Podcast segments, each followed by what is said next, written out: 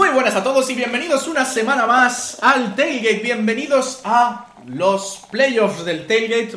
Hemos llegado, ha llegado la temporada, parecía que no, hemos sido constantes, hemos hecho 18 podcast, uno por cada semana de la temporada regular. Y estamos aquí eh, en el segundo podcast del año, que la verdad el otro día no hicimos mucho hincapié, pero era el primer podcast del año.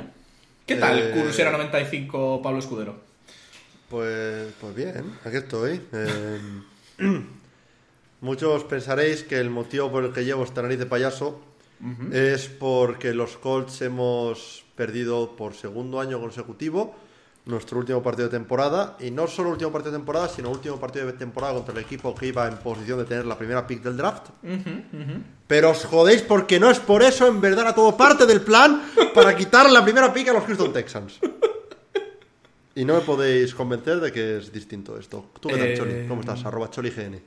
Eh, toma, arroba Choligen. Eh, pues muy bien, la verdad. eh, contento de que mis Eagles hayan llevado esa, esa primerita sin.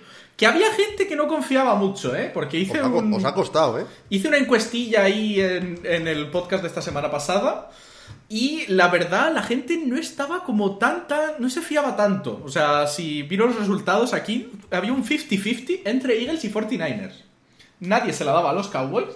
Pero sí que. No confían. La mitad de la gente consideraba que los 49ers iban a llegar por encima de los Eagles. Pero bueno, pues ahí estamos, bien, empezando con fuerza ahora a trabajar y todo otra vez. Pero vamos con ganas de playoffs. Uf, no, no me hables de empezar a trabajar, madre mía. Llevo dos días de semana de trabajo de vuelta a vacaciones y ya me quiero suicidar. Bueno, ¡Uh! Madre mía. tampoco, tampoco me voy a pasar tanto, pero... Sí, pero, pero con ganas ya de, de vacaciones otra vez, podríamos decir, ¿no? Sí. Eh, pero bueno, eh, qué ganas ya de los playoffs. A ver, cositas. Vamos a empezar por donde siempre hay que empezar, que es nuestro trivia de la semana. Bueno, lo primero, si tenéis alguna pregunta ahora, sobre todo que ya hemos llegado a playoffs, de cosas que queréis que comentemos, de la temporada, de lo que va a pasar el año que viene, de los playoffs, lo que sea, nos lo podéis decir. Eh, a YouTube, Twitter, to- todas nuestras redes sociales nos podéis escribir. Pero vamos con el trivia de la semana, porque el trivial lo acertaste esta semana pasada. ¡Vamos! Eh, Sab- sabía que el hecho de que los Jaguars son tu, un poco tu equipo mascota me iba a eh, ayudar. sí, al final, pues básicamente conseguiste salvar el culillo ahí. eh, que fueron 50-50. básicamente. Eh, sí, el 50-50. Y bueno, esta semana hemos decidido, bueno, he decidido yo, porque lo decido yo, cambiar el formato de lo que viene siendo pues nuestro nuestro coso de la, de la- del trivia. Nuestro Em, coso, dice. o- eh, Oye, por favor, un respeto. Básicamente, la lengua. eh, la idea es a partir de ahora y para lo que nos queda de, eh, digamos, los playoffs, mi idea es básicamente hacer un trivia acorde pues a lo que tenemos. Entonces, la idea es la siguiente. Eh, las preguntas van a ser preguntas de que pues de cosas de playoffs, de estadísticas de playoffs, de, de cosas que hayan pasado en playoffs, ¿vale? Em, la pregunta de hoy es la siguiente. Hay seis equipos que han conseguido ganar un partido de playoff sin anotar un touchdown. Uno de ellos fueron eh, tus Colts. Iba a decir que se te diga a todos. No, pero lo que te voy a preguntar es qué, fue- qué equipo fue el último, de hacer, el último en hacerlo, que si no me equivoco fue en 2017. Em, Kansas City Chiefs. Kansas City Chiefs. ¿Es esta tu, tu respuesta definitiva? Creo. O fueron los... fueron- o fueron los Raiders. Em, fue Es en que- 2017, sí, para confirmar. Fue en una ronda divisional. Bueno, ronda divisional, pensaba que había sido un wildcard, así que igual, igual me estoy confundiendo. 2017, deja pensar.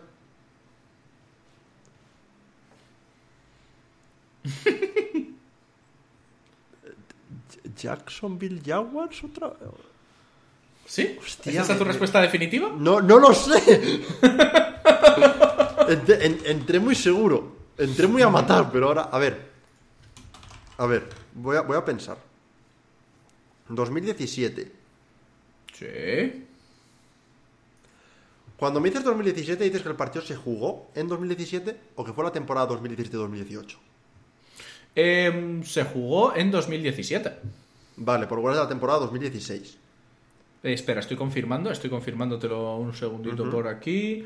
Eh, la noticia que, el- a la que yo estoy mirando es del 16 de enero de 2017, o sea que es la temporada 2016-2017, me figuro yo. Correcto, sí. Eh, pues voy a decir los Jaguars y voy a ir un paso más allá Uh, y voy a decir que el partido fue el Jaguars Steelers, Jaguars Steelers. Creo. Voy a, voy a, voy a hacer una cosa que nunca he hecho con el trivia, pero es que esta ¿Sí? me va a matar. No voy a decir nada para que podáis jugar desde casa, pero voy a buscarlo. A ver si por lo menos he acertado. No lo he hecho nunca esto en el trivia. Pero voy a buscarlo porque... Bueno, básicamente lo sabremos la semana que viene para el resto de las personas. Este equipo consiguió ganar sin anotar ningún touchdown. Eh, el resultado fue un 18-16.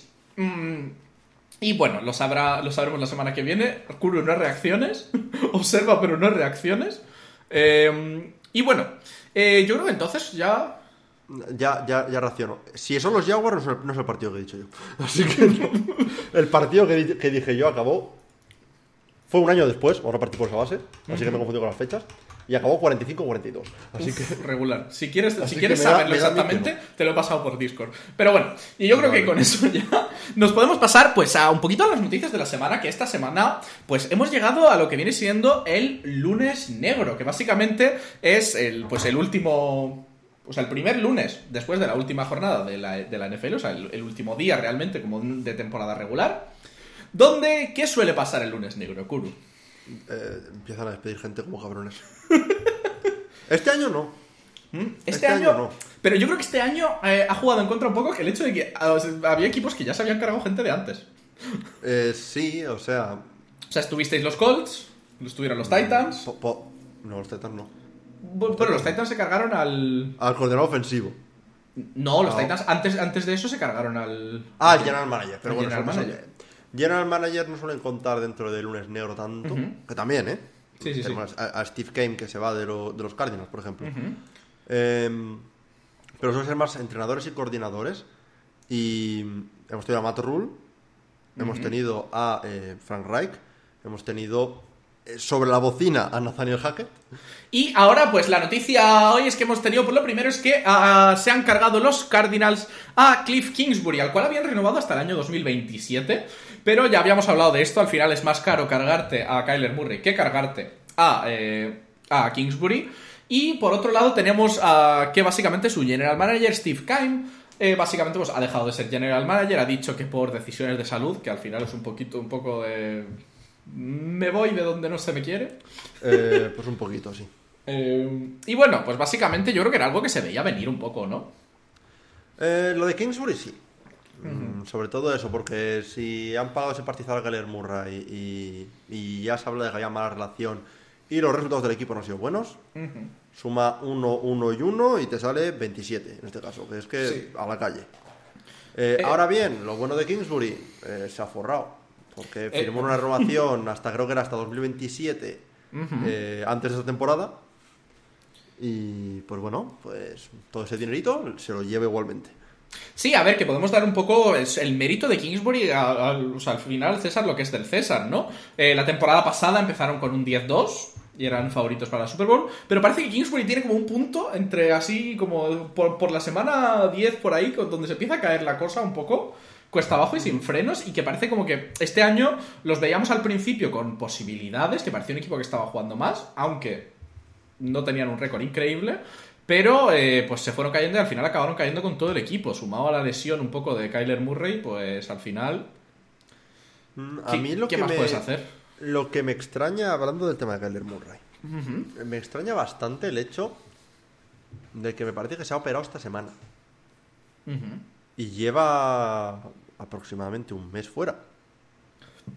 La verdad, no, no soy un gran conocedor del tema de, de cómo van Eh, estas cosas. A ver, yo lo digo como persona que se ha operado de ligamentos. Yo tardé eh, dos meses en operarme, pero porque decidí yo tardar dos meses en operarme porque estaba con exámenes en la universidad y quería acabarlos antes de operarme. Y Eh, corría ese prisa y fue como, vale, pero no sé, cuando eres una persona que tu carrera profesional mm, depende de que estés recuperado lo antes posible, se sabe que ya tiene la lesión. Hace creo que dos semanas le preguntaban a Kingsbury cuándo se va a operar Kyler y él decía, no tengo ni idea. Eh, no sé, yo intentaré oper- operar lo más pronto posible. Eh, sí, no lo sé, la verdad. Eh, la verdad es que tampoco sé exactamente la, la situación médica, ya te digo, no soy experto. Eh, por lo que estaba leyendo por aquí, parece ser que, que- que, estaban diciendo algo de que había posibilidad de que se recuperase sin cirugías, pero no. no, la cirugía de hecho fue esta Eh, semana. Eh, sí.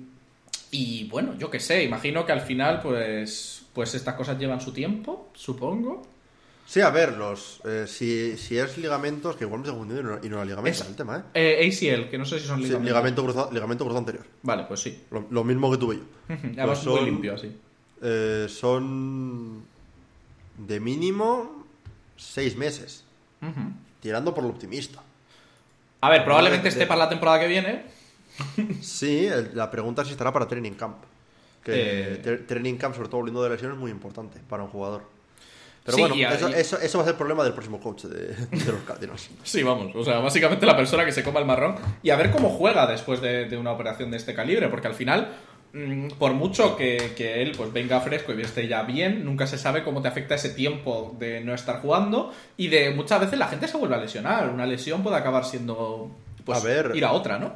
El caso que más se me viene a la cabeza, sobre todo un quarterback que creo que bastantes coincidieron conmigo, es que a quien tenía similitudes con Kyler, es el de Robert Griffin. Quarterback que se basa mu- gran parte de su juego en, en movilidad y, en, y en correr. Y se rompe ligamentos, que no fue lo mismo que le pasó a Robert Griffin. Y cuando vuelve, sí, vale, Robert Griffin estuvo jugando hasta hace un año o dos, pero como, como eterno suplente prácticamente desde poco después de su lesión. Se lesionó, luego entró Kirk Cousins y ya quedó relegado suplente hasta, hasta la eternidad. Así que pues, es un problema, podría ser un problema. Sí, y por otro lado también tenemos eh, otro despido ahí importante, básicamente Lobby Smith, que ha sido despedido como head coach de los Texans, después un poco ya de, de, de la última... Lobby te queremos. Del último desastre. De hecho, jugaron a, a- a por dos en el último momento del partido, ¿no? Jugaron a ganar. Sí, sí, sí. O sea, al final tú puedes desde el management decidir que quieres perder y que quieres tanquear, pero al final los jugadores salen a ganar. Esto ya lo hemos hablado alguna vez, ¿no? Lo he dicho muchas veces. Tengo un vídeo en el cual hablo de esto concretamente. Eh, ¿El tanque en el NFL existe? Hasta cierto punto. Nunca vas a convencer, sobre todo teniendo en cuenta que probablemente muchos de los jugadores y entrenadores, si estás realmente tanqueando, no van a seguir a futuro. Nunca vas a convencer a la gente a que pierda a propósito cuando su trabajo futuro depende de ello. Sí, exactamente. Que bueno, que realmente podríamos hacer ahí un caso de que uno de los jugadores de los Colts eh, tenía una intención clara de, de- de perder a propósito. No sé si has, bueno, has visto la jugada, Eh, imagino. sí, sí. Eh, Rodney Thomas, si no me equivoco, es el safety que podría haber intentado ese, pa- ese pase perfectamente y, y le hace el balón entre las manos. Eh, no hablaba yo de esa jugada aún así, ¿eh? Yo hablaba Ah, de, ¿no? de una jugada que, que ocurrió en, en un fumble. Que Ah, el, el del, el del kickoff. Eh, puede que un, ser. Que un jugador, que un jugador le, le quita el balón. Sí, del- ese- ese es, exactamente. Ese fue el fumble del kickoff, sí. Eh, no, pero yo no hablaba de eso. Yo hablaba de que eh, he leído a gente decir: A ver, Ron- Rodney Thomas tenía la intercepción clarísima. O sea, no, no iba a tener intercepción más fácil en su carrera, en un cuarto y veinte además. Un balón que iba sin demasiada fuerza y es que eso le pasa entre las manos. Pero bueno, sí, lo del fumble, pues curioso, la verdad, cuanto menos. Sí, y bueno, a ver, parece un poco que, que lo, de, lo de ganar y no llevarse al final la primera pick ha sido la, la última estaca en el ataúd, ¿no? Eh, recordemos que los Texans llevan dos años seguidos los que tienen un coach diferente cada año y veremos a ver quién se come la patata caliente de este año, porque... Es que, mm, a ver, mi pregunta aquí es, tú si eres head coach y quieres venir a los Texans, que alguien va a ir, evidentemente, ¿no? Pero, ¿cómo te lo venden? Es que Te lo venden como, como el equipo que lleva, como tú dices, dos años consecutivos. De hecho, tres, si cuentas el año en el que despidieron a Bill O'Brien. Tres Vale, años sí. consecutivos despidiendo a su head coach. Eh, sobre todo en el caso, por ejemplo, de Lobby Smith, este año no le han dado nada. No, tenía, no tenían nada. O sea, que hayan ganado tres partidos este año me parece casi mucho. Sí, a ver, han- han- en las últimas semanas han sido bastante competitivos, la verdad. sí, sí, o sí. sea, Sí, sí, sí, sí. 100%. Em, ¿Cómo le convences a un, a, un, a un entrenador de decir, oye, mira, tenemos la segunda pick del draft, tenemos bastantes picks de primera ronda en próximos drafts gracias al trade de Sean Watson, tienen la 3 y la 12 en este draft, si no me equivoco. Pero that's about it, es lo único que tenemos que, que darte. Nuestro jugador estrella, que es Brandon Cooks, quiere, quiere traspaso. Mm, no tenemos quarterback, gastaremos uno este año, ¿vale? Lo puedes desarrollar. Mm, es complicado vender el puesto de los Texans ahora mismo. Ahora, justo hablando de esto, tengo una pregunta para ti, ¿vale? Hay cinco equipos este año que se han quedado sin head coach por despido, ¿vale? Tendríamos los Cardinals, los Texans, Broncos, Colts y Panthers. Si tú tuvieras que ser el head coach de uno de estos equipos, ¿qué proyecto preferirías? Sin pensar que eres de los Colts y que te gustaría ir a los Colts porque es tu equipo. No, no, obviamente, yendo 100% mm, Por- unbiased, ¿no?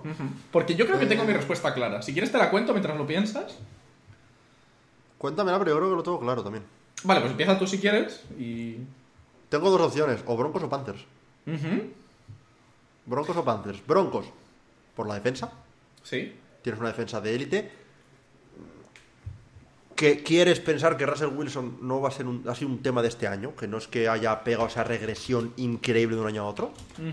Así que te- van a volver jugadores de lesión que tienen potencial. Eh, No es un mal equipo, o sea, es una decisión muy gorda la de los Denver Broncos, pero no es un mal equipo sobre el papel.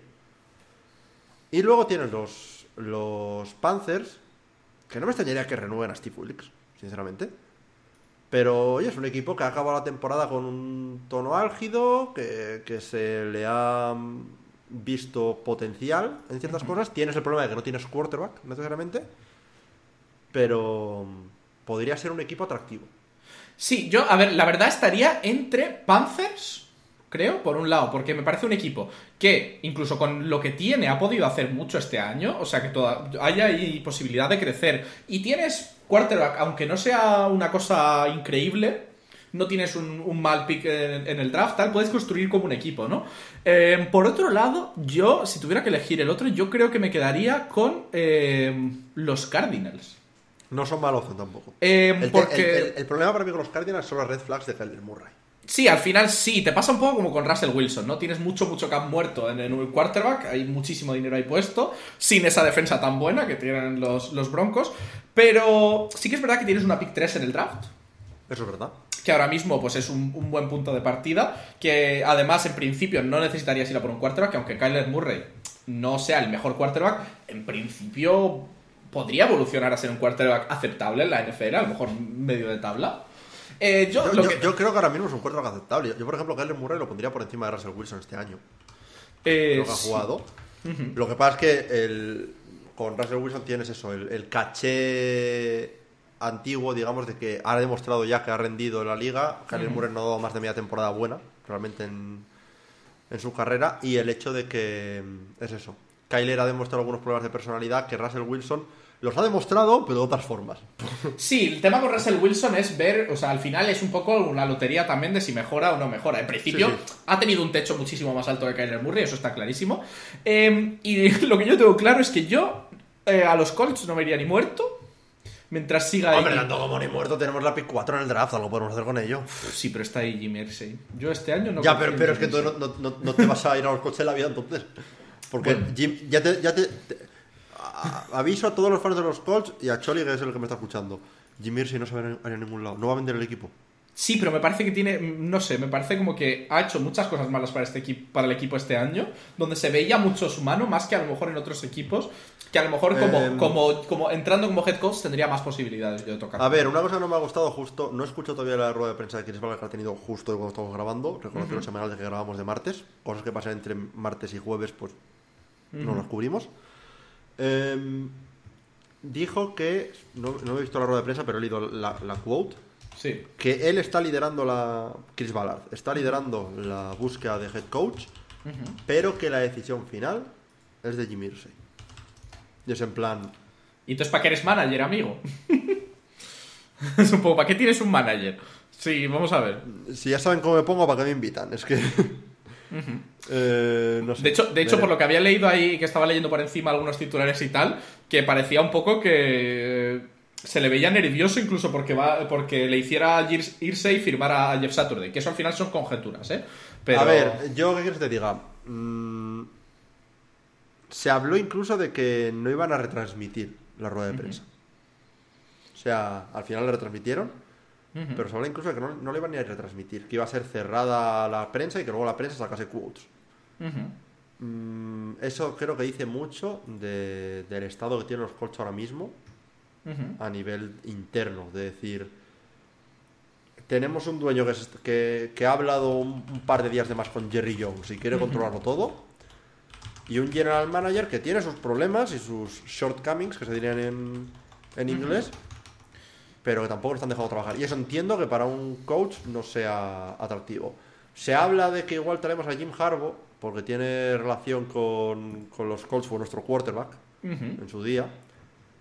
Mm, hostia, si, si viene Jim Harbaugh, yo estaría dando, dando volteretas. O sea, si resulta que firmamos a Jim Harbaugh, me veréis por aquí dando volteretas. Oye, además tienes buen espacio ahí para volteretas. Sí, sí. ¿eh? Lo, lo, malo, lo gracioso sería que no sé, como mucho haría la ruedita, ¿sabes? En plan de. Uh, pero, pero, pero eso. Y bueno, eh, no, va a pasar, pero bueno. Y volviendo un poco al tema, al tema, al tema de la noticia, que era pues eso, un poco que, que básicamente eh, Lobby Smith pues ha sido despedido. Yo la verdad no me parece ni tan buena decisión. Eh, habrá, que ver, habrá que ver lo futuro, pero joder, los últimos 4 de 5 partidos, podríamos decir más o menos, han sido competitivos. Eh, tiene un equipo que se cae a pedazos y aún así ha competido contra algunos equipos. Pues eso, ah, les ha aguantado el tipo. Pero bueno, parece que. Y, y, es darle estabilidad al equipo. O sea, se habla muchas veces de los cuartos de la, falta de estabilidad cuando cambian de coordinador, ya no de head coach, de coordinador con frecuencia. Imagínate tener un equipo entero de cambios de head coach cada año durante tres años seguidos. Una locura. Cuatro temporadas, cuatro temporadas, cinco head coaches, piénsalo. Bueno, yo creo que yo creo que ya podemos pasarnos con ello un poquito a eh, bueno, aparte, cabe mencionar también que han sido despedidos el defensive coach de los Browns y el, coach ofensivo de los Titans. Eh, ninguna de las dos es sorprendente. Mm, sobre todo después de que al de los Titans le detuvieran por conducir borracho en mitad de temporada.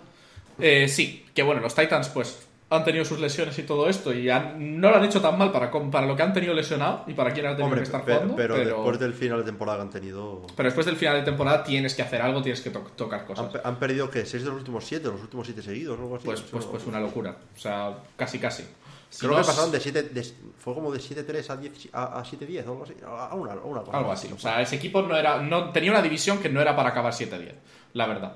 Em, entonces nos podemos pasar a la siguiente noticia, que es básicamente que los Raiders están buscando a Tom Brady. Sorpresa, sorpresa, los Raiders quieren a Tom Brady. ¿Te sorprende, Kuro? Eh, no me sorprende, sobre todo teniendo en cuenta dos factores. El primero, McDaniels. Suponiendo que, realmente McDaniels se vaya a quedar y que no, no lo han despedido todavía, así que supongo que sí.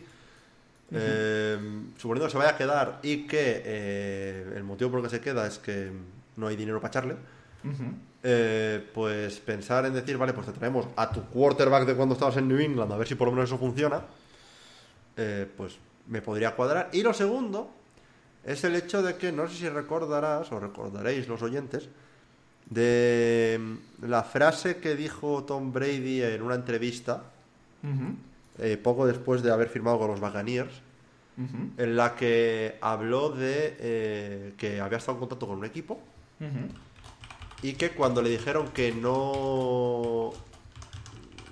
que no iban a, a contratar, que se iban a quedar con su quarterback, la frase de, de Tom Brady fue: Os vais a quedar con ese cabrón. That motherfucker, fue lo que dijo concretamente en, en inglés. Y luego, más adelante, se descubrió que al que se refería era Derek Carr con ese That motherfucker. A ver, podría ser. Lo que yo no entiendo es si o sea, si tu intención es esa, ¿por qué no acabas bien con Derek Carr? ¿Sabes? O sea, simplemente cierra bien la temporada o cierra... yo, creo que es por lo de que si se lesionaba le tienen que pagar un partido. Yo, pues creo es que, se, yo creo que se reduce a eso. Eh, del mismo modo que los Colts no pusimos a Matt Ryan de, de quarterback porque se lesionaba, ahora lo podemos cortar. y si se lo cortamos antes del 17 de marzo, nos ahorramos 17,8 millones de, en cap. Que no está mal, ¿eh? que no, No está mal. No es, no es un mal punto, punto de partida, la verdad. ahora bien, si, si resulta que los Raiders no cortan a Derek Carr o los Colts en nuestro caso no cortamos a Matt Ryan, no tiene sentido el, el haber hecho lo que tal porque me parece una falta de respeto. Pero, pero si es por el dinero lo entiendo, si no, pues ya veremos. Pero a ver, puede ser. Eh, Brady en los, en los Raiders. Pues oye, si van all in en defensa en este draft, mantienes a Davante Adams, mantienes a Hunter Renfro, mantienes a Darren Waller, mejoras algo la línea ofensiva. Veremos lo que pasa con Josh Jacobs. Pero el ataque lo tienes.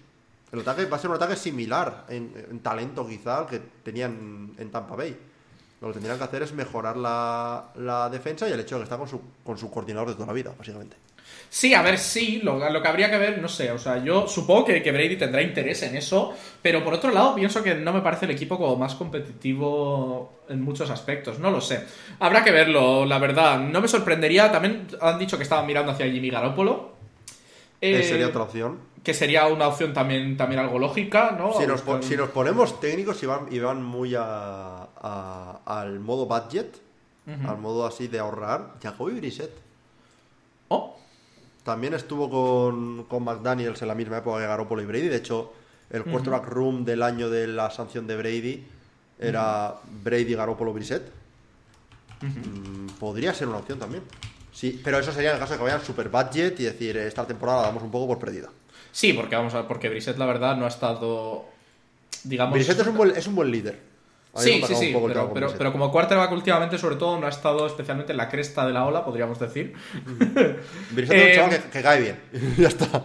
Sí, sí, sí, la verdad. Eh, pero yo creo que con ello podemos pasarnos ya un poquito a nuestra noticia chorra de la semana, que mm, básicamente es un dato curioso que a mí me parece interesante, especialmente porque me cae bien este señor, que es que básicamente en 38 partidos, el anterior coach de los Panthers, Matt Rule, nunca fue capaz de ganar en una temporada más de 5 partidos. Eh, como coach interino, Steve Wilkes ha sido capaz de ganar 6 en 12 partidos totales. Te cuento los, los stats, son 2020, 5-11, 2021, 5-12, eh, 2022, 1-4 hasta que lo cogió Wilkes y acabó con un 6-6. Eh, Eh, a ver, la, ver- la verdad, Steve, Steve Wilkes ha hecho mucho para merecerse la renovación este año. ¿eh? En el vestuario le quieren. Eh, los resultados para el roster que tenía, quedar, si los tiras a una temporada completa, 8-8-1, Sí. sería el equivalente. Eh, está muy bien con lo que tenía, teniendo en cuenta que ha puesto a tres cuartos titulares diferentes durante su periodo de, de entrenador. Ujú. Si no renuevan a Steve Wilkes una temporada más, me, me sorprendería bastante. Sí, la, la- verdad es que sí. Yo ya te digo, yo le daría una oportunidad, la verdad, después de ver cómo, cómo ha gestionado al equipo, un equipo que habíamos dicho, es que habíamos dicho directamente este equipo se va a la caca. Este equipo es, es un poco pochete ahora mismo. Eh, y pensábamos que se iba a ir un poco al pozo, ¿no? A ese pozo donde han estado los, los Cardinals, donde ha habido equipos como, los Texans y tal. Y en realidad han estado más cerca de los playoffs que, pues, muchos A ver, equipos. eh, hasta hace dos semanas estaban con opciones a playoffs. Sí, sí, o sea, se han quedado ahí al borde, porque al final eh, los Buccaneers han acabado 9-8, Sí, ellos han quedado 7-10. 7-9. 7-10, perdón. 7-10, igual que los otros dos compañeros de división. Pero que al final ha sido una de las divisiones más ajustadas con un equipo que pensábamos que iba a ser bastante pocho. Pero bueno, yo creo que con eso cerramos las noticias y ahora vamos a la parte intermedia antes de las predicciones, porque hay una parte importante. Que, ¿Qué pasa cuando acaba la temporada? que hay unos premios a los jugadores, eh, unos premios que nos encantan, que nos maravillan. El MVP, también conocido como premio al quarterback. Eh, El, el Boy, el Defensive Player of the Year, también conocido como el premio Aaron Donald. el, Pero este año no. el Oroy, Offensive Rookie of the Year. Eh, el Droy, que tanto estuvo Kuro en su día con eh, Eh, Darius Leonard Droid. Darius, Darius Leonard Droy, eh, Defensive Rookie of the Year. ¿Y qué me falta? El, el Opoi. Ah, exactamente. Y el Head Coach del año, ¿no? Eh, Cierto. Y ya, y ya con eso, esos son los premios que hay. Son, lo- son los seis principales. Son los seis premios principales. Y pues la idea era un poco, pues comentar un poco qué opciones veíamos nosotros, qué, qué- pues eso, qué, qué gente A ver, veíamos con sin- posibilidades. Sinceramente, sinceramente, este año Sí. diría que salvo un par de premios concretos, nunca lo tiene tampoco claro Ajá. quién va a ganar cada premio. Porque, por ejemplo, MVP. Vamos a empezar hablando, por ejemplo, por MVP. Vale, o lo dejamos vamos. por el final. Em, vamos a empezar por MVP, para, para abrir un poco el, el melón, ¿vale? Porque yo creo Vale. que es el. Porque es fácil, yo creo, este año. Mahomes. ¿Sí? ¿100%? Eh, te voy a decir los stats, pero vamos. Eh, ha roto el récord de yardas, si no recuerdo mal. Ujú. Eh, a ver si me sale más. Eh, han sido, te lo digo, estos son los del año pasado. No, eh, ¿son los del año pasado? No sé. está, ci- eh, I don't know, yo, yo no estoy. no me cuadra esto que estoy leyendo con lo que había leído yo el otro día. Así que. No estoy viendo lo que tienes Ah, delante. va, pues pues, sí, pues- pues- pues no, no lo ha roto necesariamente, pero bueno, está muy cerca. 5.250 yardas, Ok. 40 41 touchdowns, 12 intercepciones. Ujú. Eh, súmale en carrera. Uf, tengo que sumarlo todo. Por lo que estoy leyendo así rápidamente, sobre 300 yardas. Ah, claro, lo que leí son 5.600 yardas totales, que es el récord histórico total en la, en la NFL. Sí, o sea, una, un- una barbaridad. A ver, eh, otros candidatos, por no, por no tirar directamente a Mahomes, que yo sé que es como lo más eh, tal. Yo, obviamente, metería, porque eso soy yo y me da la gana, a Jalen Hurts. Mm, comprensible. Eh, creo, que, creo que la verdad ha hecho un año bastante reseñable, ha hecho un año muy bueno para lo que además pues podíamos esperar un poco de alguien como Jalen Hurts, porque no solo ha corrido, o sea, no solo ha corrido, que es un poco lo que se espera un quarterback móvil, sino que ha pasado muy bien, ha, ha liderado el equipo y se ha notado en cuanto ha estado lesionado, se ha notado su falta en el equipo de los Eagles. Eh, Otro que podríamos mencionar quizá también dentro del top serían a Joe Burrow y Josh Allen, que son dos quarterbacks que han estado jugando a un nivel bastante bueno. Burrow sí que es verdad que podríamos hablar un poco de que la cosa ha ido más en la segunda mitad de la temporada que en la primera, aunque no ha dejado de jugar bien en ningún momento. Y en el caso de Josh Allen podríamos decir la inversa. Que le fue casi mejor en la primera mitad que en la segunda. Tuvo, bueno, realmente tuvo un bajón por el medio y luego volvió a subir. Pero, pero sí, pero es que me es tan complicado no votar a Mahomes este año. Sí, la verdad es con que ya con te toda la narrativa de que sin Tyreek no va a ser lo mismo, tal, no sé qué. Pues vale, sí. eh, no ha sido su mejor temporada. Su mejor temporada fue su año, comillas, rookie, el primero que fue titular. En el que anotó 50 touchdowns, mismo número de intercepciones, eh, en un partido menos, Ujú. os ha dicho. Eh, su yarda, sus yardas por attempt eh, la superaba casi en una yarda con respecto a este año.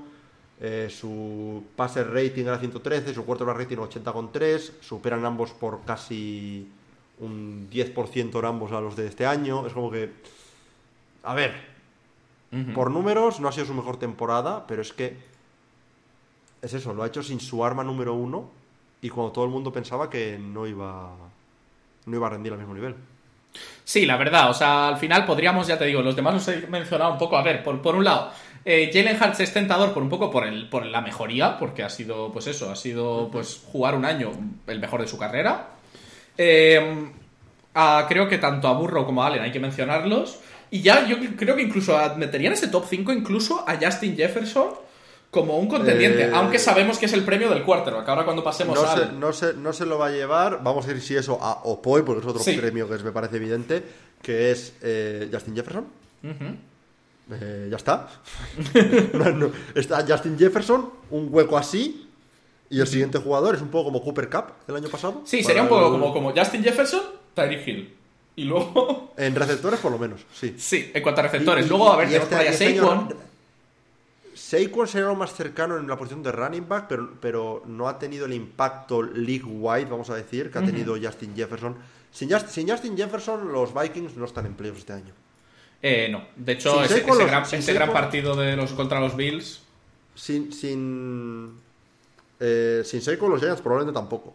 Ujú. Pero no me ha parecido tanto el impacto de, de Saquon como el de Justin Jefferson este año. Quizá, quizá de running back podría ser a lo mejor Josh Jacobs. A lo mejor como una. Sí, pero en cuanto tu equipo ha ganado seis Ya. partidos o cinco partidos los que hayan ganado los Raiders este año, eh, no, no- ya, estás, fu- estás fuera de, de debate Y si te menciona a Travis Kelsey. Sería el Taiden al que se lo daría, pero no se lo daría un Taiden tampoco. Sí. Y ya luego podrías volver a mencionar quarterbacks en caso de que, por alguna coincidencia de la luna extraña, el MVP no fuese a un quarterback. No, eh, a ver, podría pasar lo que ha pasado algún año, que den quarterback y jugador ofensivo del año, eh, perdón, que den MVP y jugador ofensivo del año al mismo jugador. Eso ha pasado alguna vez.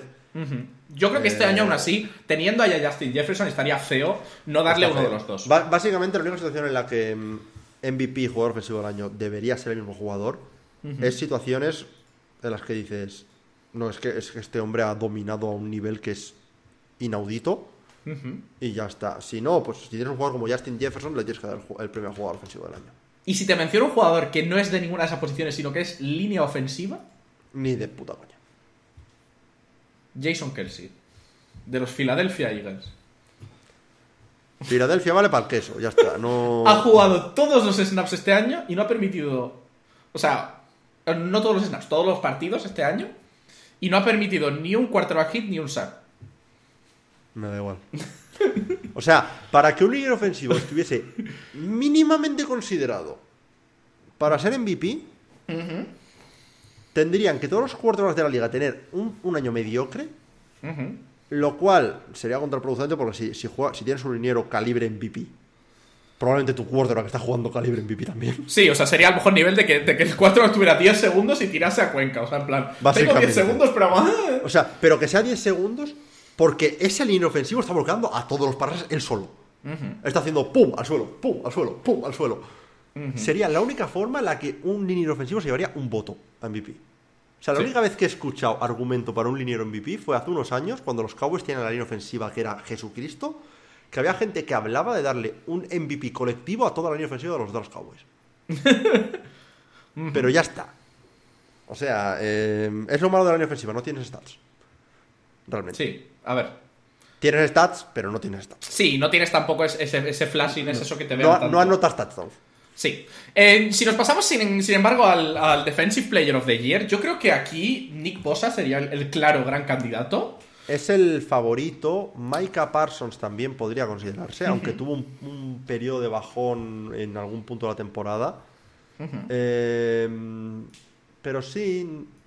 A ver, también está por ahí Miles Garrett, eh, Williams, eh, Jer Alexander, Minka Fitzpatrick. O sea, hay jugadores que son buenos, pero que a lo mejor este año no ha sido la es que más todos los destacada. jugadores todos los jugadores que has dicho salvo salvo Bosa han tenido picos muy buenos picos que probablemente han sido superiores a nada de lo que ha hecho Bosa este año o sea Micah Parsons en su mejor momento de del año estaba ganando partidos a los Cowboys con Cooper Rush como como quarterback. Mm, Nick Bosa también es verdad que está en una defensa que es bastante buena, por lo cual es más difícil brillar dentro de una defensa como esa, pero si no me equivoco, acaba con 18 sacks y medio. Eh, que es una locura. Mm, es eso. Podría haber alguien considerar a Micah Parsons por el hecho de que mm, es más versátil. Aunque Sí. este año ha jugado más de rusher, si no me equivoco, que el año pasado, pero en, en principio es más versátil. Pero mm, aunque no lo tengo tan claro como Mahomes y como Jefferson, yo esto se lo daría a Nick Bosa. Eh, si nos pasamos a, a Offensive Rookie of the Year, yo creo que este año no hay ningún No tengo que se lo ni- merezca. No tengo ni... A ver, dáselo a Brock Purdy. Eh, pues la verdad es que, a ver, eh, A ver, no, gente, no. gente que, leo- que te puedo leer por aquí: Garrett Wilson, wide receiver de los Jets, eh, Kenneth Walker, Chris Olave. Kenneth Walker me puede, me puede parecer bien porque fue gran parte del motivo por el que el ataque de los Seahawks ha medio funcionado. eh, Chris Olave, y ya Mm. pues diríamos un poco a Damian Pierce, Kenny Pickett, Brock Purdy. A ver, si va a ser un quarterback, tiene que ser Purdy. Pero el tema, ¿vas a darle rookie ofensivo del año a un jugador que ha jugado 7 partidos? ¿O 6? A ver. Sería bonito. La verdad es que Sí. podría pasar La- por esta cosa de la NFL, ¿eh? ¿Cómo les gusta la storyline? a ver, lo, de cualquiera lo bueno, puede llegar a ser lo- aquí el mejor. Los, los votos de, de esto, si no me equivoco, ¿se hacen ahora o se, hace- se hacen ahora? Se supone que se hacen ahora, ¿no? Se supone que se hacen antes de los playoffs. O sea, no es, es que siempre tengo la duda de si se hacen antes de los playoffs o se hacen antes de la Super Bowl, pero, pero solo se tiene en cuenta temporada regular. Yo creo que sí. Lo yo cual no me, me, parece imagino, justo. Me imagino que se, se se haga, o sea, que se debería hacer ahora, porque al final, por lo menos los playoffs, o sea, al final los ves, por mucho que tú digas, Claro. no me influye, si te influye. Sí, influye. Socio, Pero si no me equivoco, se hace la votación ahora. Y a nivel de rookies, el rookie del que más se habla ahora mismo, ofensivamente hablando, es Brock Purdy. ¿Se lo merecería? Eh, a ver, me, me- me haría ilusión que la Purdineta. Ya te se- digo que se es- también sería una cosa muy eso, muy la historia hasta de la NFL, de cualquiera puede llegar a ser aquí el mejor. Em, si no, si no es, que, es que el problema es que muchos de los rookies que están en equipo, eh, que fueron drafteados y que se esperaba que fuesen a rendir desde el día 1 ofensivamente hablando, porque este draft en primera ronda fue muy defensivo, fueron o linieros, que de nuevo, un liniero no se va a llevar eh, rookie ofensivo del año. Si no se lo llevó Quentin Nelson, el tal, o Zach Martin en su año rookie, no se lo va a llevar nadie. Eh, y los wide receivers o running backs cayeron o en equipos que los que tampoco destacaron muchísimo, o que el equipo en sí tuvo mal récord. Sí, ya te digo, eh, lo más sonado por aquí es Garrett Wilson de, de los Jets, pero al final los Jets este, este último mes han estado brillando por su ausencia. Y, si nos y se- pasamos... y, y- y- y se acabó. eh, no, Garrett Wilson no, perdón, no se acabó lesionando. Pero, mm, pero eso. Yo voy a, voy a votar a Kenneth Walker, pero ojalá se Purdy. Purdy, Purdy. Y luego para Defensive Rookie of the Year, yo lo tengo clarísimo, hay que dárselo a mi mejor amigo, el gran jugador de, de la cabeza de queso, Sos Sos Garner, cornerback... Bueno, pero, es, pero es que esos Garner debería estar en consideración para jugador defensivo del año. Sí, sí, sí, sí. O sea, no te lo quería mencionar antes porque lo estaba guardando para ahora, pero eh, ha, ha hecho una primera temporada increíble, eh, que ya te digo, ya quisieran los jugadores que llevan años top- hacer esa top temporada. 3, casi un cornerback top 3 de la liga. Pues ha estado muy, muy arriba. Al final, pues ya te digo, ha conseguido muchísimos, muchísimas cositas por ahí. Eh, si Creo nos que es pasamos. co-líder de la NFL en intercepciones. Ha sido co-líder de la NFL en intercepciones este año. No ha, acabado, no ha acabado siendo. Porque al final ha habido alguien que se ha puesto en tres, creo. Pero está en ¿Tres? dos, empatado con un montón de otra gente, creo. Eh, no, intercepciones. Sí. Lo, lo último que, lo último O, que o igual me, me he equivocado yo. Espérate, lo tengo delante. Lo último que leí es que tenía 6. O sea, Ah, seis. ¿Seis?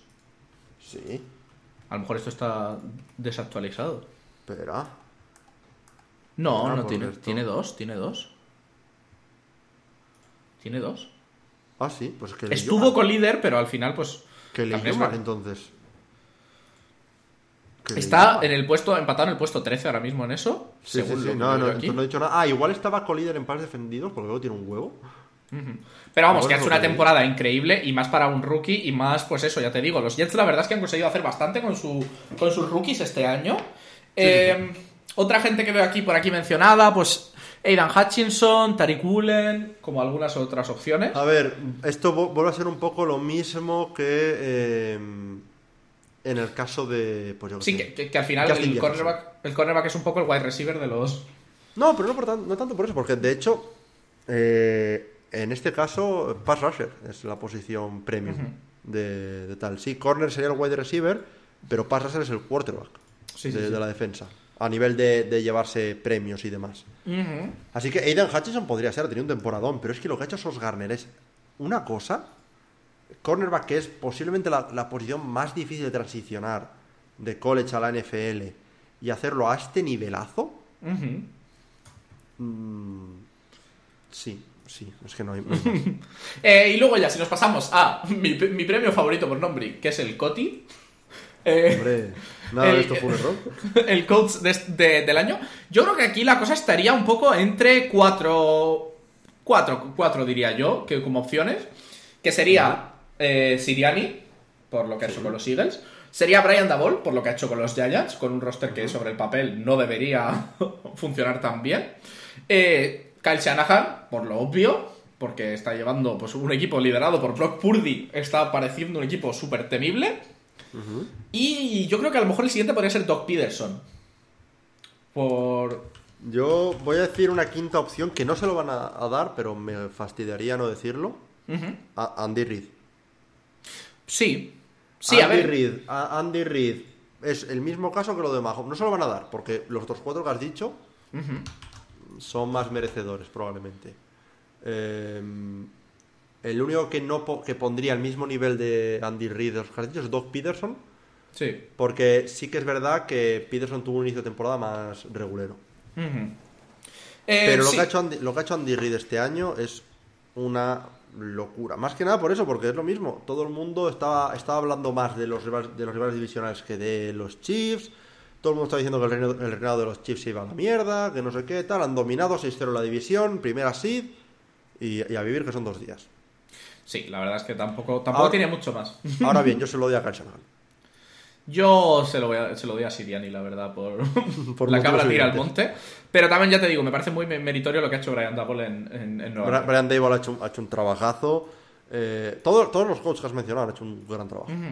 Todos. Eh, y, y por último, sí que es verdad que nos habíamos olvidado mencionar que existe la sección también de Comeback Player of the Year, que yo aquí, sin ninguna duda, se lo daría a Gino Smith. Me parece que se lo merece. Eh, sí, no es. A ver, el, el problema con Comeback Player of the Year es que me parece que es una. Es muy amplio de, tal. Porque Comeback Player of the Year suele ser para jugador que vuelva de lesión. Suele Sí. serlo. Pero podría entrar Saquon, podría entrar McCaffrey. podría entrar Saquon. De hecho, probablemente diría Saquon. Si tengo que decirlo en base a ese criterio. Pero si realmente lo tomas como lo define, que es básicamente un jugador que podríamos decir que en cierto modo es como. Es que, claro, comeback player, es que, que has vuelto, pero claro, haber vuelto puede ser de volver de una lesión o volver del caso de Gino Smith de no ser titular prácticamente desde tu año rookie. Es que ya te digo, a mí este año, por mucho que a lo mejor otros años haya sido más lo de la lesión y tal, a mí Gino Smith me parece que este año. Sí, a ver, yo, yo se lo daría como un poco como a la Pro Bowl, que es una Pro Bowl casi honorífica. Sí. Mm, es un macho, te, te lo has currado. Y, Sí. sería un premio, y sería un premio muy merecido, Y yo creo que después de tanto rollo con esto, nos podemos pasar ya a nuestras predicciones. Eh, vamos a ir a predecir nuestra, lo que pasa esta semana, que solo hay seis partiditos, ronda wildcard, playoffs. Y tenemos, pues básicamente las predicciones las vamos a seguir haciendo Moneyline, pero hoy hemos cambiado un poquito la dinámica. Como tenemos menos partidos, hemos decidido cada uno ponernos en el lado de uno de los equipos en cada enfrentamiento, a dar una- nuestras razones por las que creemos que va a ganar este equipo, aunque luego podemos votar al que queramos. Pero Si digamos que va a haber dos secciones, sección de debate, en la cual pues ya hemos decidido previamente qué equipo vamos a apoyar cada uno. Sí. Eh, básicamente yo he tenido la opción de escoger los de la AFC, Chelo ha tenido la opción de escoger los de la NFC y el otro se queda con los que sobran. Y después de hacer el debate, ya entramos a la predicción más tradicional, vamos a decirlo. Exactamente. Entonces podemos yo creo que lanzarnos ya con el primer partido de playoffs de este año. Recordad que son siete equipos de cada lado los que entran, por lo cual tenemos en bye por un lado a los Chiefs y por otro lado a los Eagles. Entonces el primer partido enfrentaría este eh, sábado 14 de enero a los Seahawks contra los 49ers. Y para este primer debate, eh, Kuru está del lado de los 49ers y yo estoy del lado de los Seahawks. Te doy el honor de empezar, Kuru. Brock Purdy, Ershana, George Kittle, eh, Nick Bosa, eh, toda la defensa de los 49ers, Brandon Ayuk, Divo Samuel, mi primo que es que este equipo ha sido el mejor equipo de la NFL en, en de- desde mitad de temporada para aquí, básicamente. Mira, yo te voy a decir Eh. una cosa. Voy a destruir tu argumento sin hacer tanto name dropping. Este equipo se supone que estaba rebuildeando.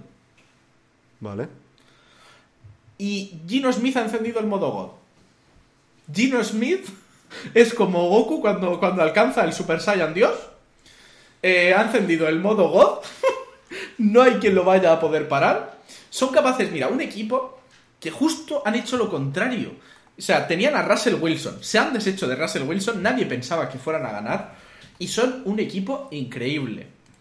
Han, eh, llevan además un head coach que ha estado 10 veces en playoffs en los últimos 13 años. O sea, en, los- en sus 13 años eh, compitiendo. Y ya si quieres que, que- que te diga más cosas, tienen el mejor porcentaje de pases completados de la liga y completan un 91,9% de los field goals, solo detrás de los Chargers. Vale.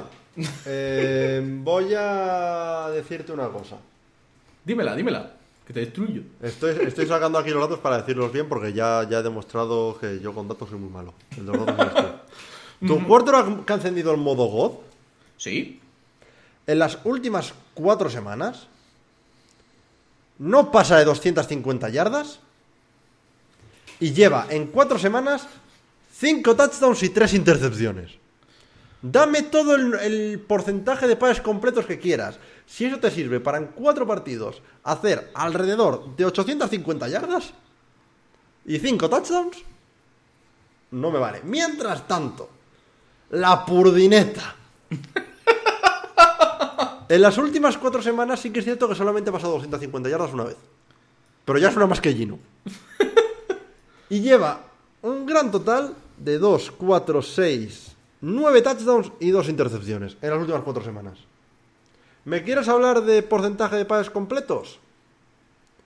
Están más o menos en la línea. En el caso de, de Gino, 70, 62, 62, 61. En el caso de Purdy, 65, 68, 62, 75. Sí, pero muy convenientemente estás mirando tú las últimas semanas. Pero Gino Smith ha jugado a este nivel todo el año. Que Brock Purdy Vale, vale, no vale, tiene Brock- experiencia. Habrá que ver a Brock Purdy Eh, cuando perdona, llegue. perdona, perdona. Gino Smith en playoffs tiene la misma experiencia que yo. Sí, pero jugando partidos en general, esta temporada Tiene, más o menos la Viendo lo que ha jugado recientemente, tiene más o menos la misma experiencia que yo. Pero, pero ha sido consistente a lo largo de este año, ha conseguido mantener en un año entero una- un, un porcentaje de completados de un 69,8%, lo cual es muy bueno. Vale, Pa- eh, pa- el- eh, Bro- Brock Purdy tiene un 67,1. Bueno, por eso te digo, ya es un 2,7 más Y un, por y un récord de, y un récord de 5-0. Mien- Mientras tanto, eh, nuestro amigo. Nuestro amigo eh, Gino Smith eh, tiene un récord en los últimos 5 partidos, los mismos 5 que tiene Brock Purdy, de, de 2-3. ¿Cuántos, ¿Cuántos partidos dices que ha ganado? 4 más 1. Casi cuela. Mira, y te voy a decir una cosa, no significa nada que hayan perdido dos veces contra los 49ers con un 48-20 en total. Es- es- esa era mi siguiente, mi siguiente stat, así que ya, si lo das por mí, te lo agradezco. Ni que Gino Smith haya hecho 10 turnovers en los últimos 8 partidos. Es verdad, ni que no todos hayan ganado.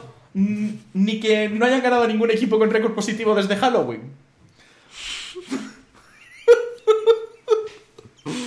¿Ok?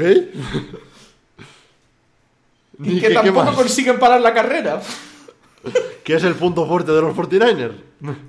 Todo esto lo van a superar esta semana. Por cierto, en el name dropping se me olvidó, se me olvidó mencionar a McCaffrey.